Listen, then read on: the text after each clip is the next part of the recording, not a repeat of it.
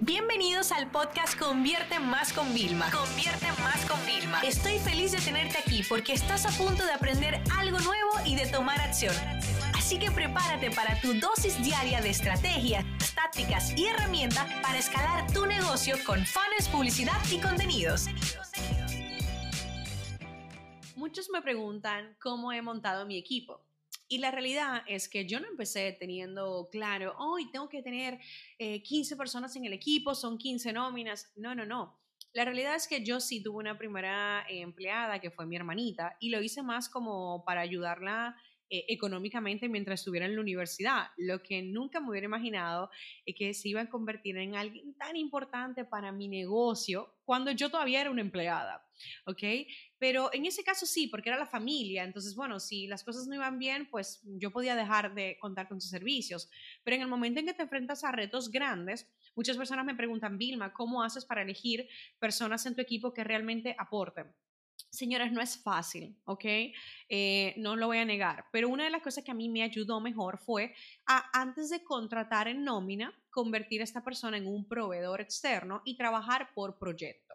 Una de las cosas que a mí más me gusta es realmente que existe un win-win y que nos ayudemos mutuamente.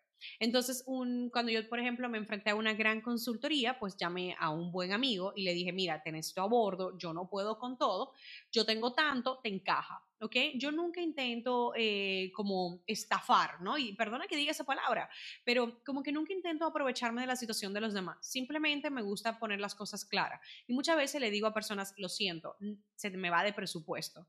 Para yo, para esta situación, nada más tengo un presupuesto, me lo voy a inventar, de 10 dólares, ¿ok? Entonces, esto es lo único que hay. Evidentemente, esas no son las cifras, ¿no?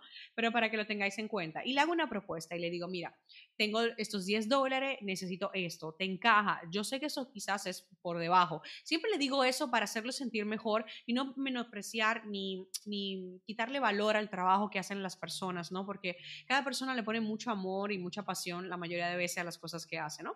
Y ellos me dicen, sí, Vilma, me, me parece perfecto. Entonces empezamos a trabajar.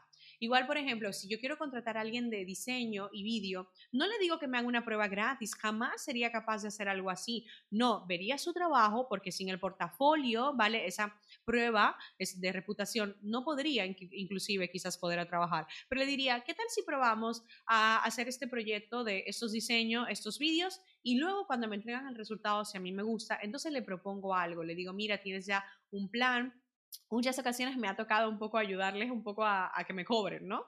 Y era un poco el ejercicio, ok, ¿cuánto cobras tú por hora? Más o menos, eso es lo que yo necesito, eso es lo que yo puedo.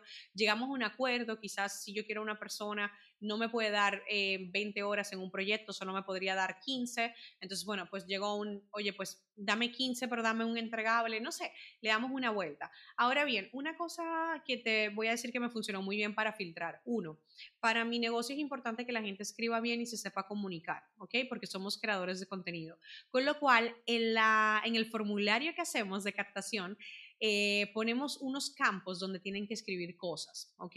En esos campos yo no solo mido cómo reaccionarían ante una situación, porque es más como un caso mental, no hay respuestas en Internet para responderlo, ni mucho menos. Lo que valoro es cómo escriben su capacidad de reacción, evidentemente la ortografía que también para nosotros es importante, ¿no? O sea, y es una forma que tienes muy buena de filtrar a proveedores, ¿ok? Directamente. Si no quieres hacer el formulario, mándale un email y dile, mira, para mí es muy importante que me respondas estas preguntas. La forma en cómo te responderá esas preguntas será determinante. ¿ok? Otra cosa que también yo busco son personas realmente muy soñadoras y con un puntito de ambición. Esa ambición incluso que te quiere ayudar a ser mejor. Y déjame decirte, yo tengo personas en mi equipo que sé que me van a abandonar, ¿ok? Pero sé que mientras tanto nos estamos aprovechando el uno del otro. Ellos están aprendiendo de una agencia en constante crecimiento. Yo que soy una máquina que no paro de hacer cosas nuevas, ¿vale? Y yo de su talento fresco, de sus ganas de comerse al mundo. Probablemente en un futuro incluso tengan sus propios negocios y está bien, no va a pasar nada, pero tiene que siempre ser un buen win-win.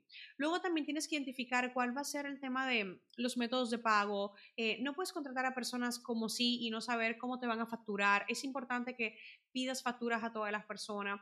Es importante que esos proveedores también tengas un poco de referencia. A mí me encanta cuando me refieren otras personas. Yo dejé de referir porque la gente empezó a quedarme mal. O sea que si probablemente estáis preguntándome, eh, preguntándolos, ok, Vilma, te voy a escribir para que me recomiendes a alguien. Lamentablemente yo no lo hago ¿vale? Pero sí que te digo que hay muchas plataformas como eh, de freelance, de Upwork directamente, donde puedes entrar, hacer una oferta y ver quién te recibe.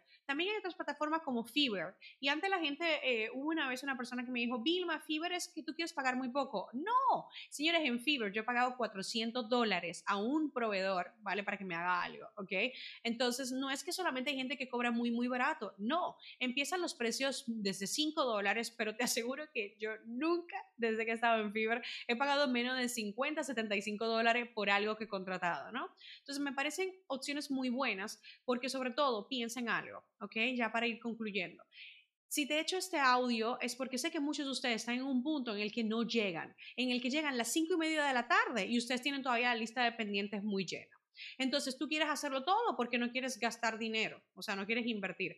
Pero ¿cuánto realmente vale tu hora? ¿Lo has calculado? Porque a lo mejor una herramienta, un software, una aplicación de 20 dólares te podría ahorrar 4 horas de tu tiempo. Y seguro que tu tiempo vale más que eso. ¿Ok? Número dos, contratar a alguien para un proyecto no significa comprometerte a unas nóminas, impuestos y a todo. No, es una persona que vas a contratar para un proyecto puntual, que te va a liberar y te va a ayudar. Señores, buscar ayuda no es malo, por el contrario, la única forma que podemos crecer es aprendiendo a ser mejores líderes, a liderar y a confiar, porque no vamos a poder llegar con todo. Te lo digo de corazón. Así que bueno, ya sabes, contratar proveedores es algo que debes de tener en cuenta para poder escalar. Yo conozco personas que tienen un trabajo y contratan a otras personas que les ayuda a liberarse de su trabajo siendo empleados, porque sabes qué, eso les hace más felices y más productivos. Así que ya sabes, ahora es tu turno para que identifiques y busques esos proveedores que te van a ayudar a liberarte. Esta sesión se acabó y ahora es tu turno de tomar acción. No te olvides suscribirte para recibir el mejor contenido diario de marketing, publicidad y ventas online.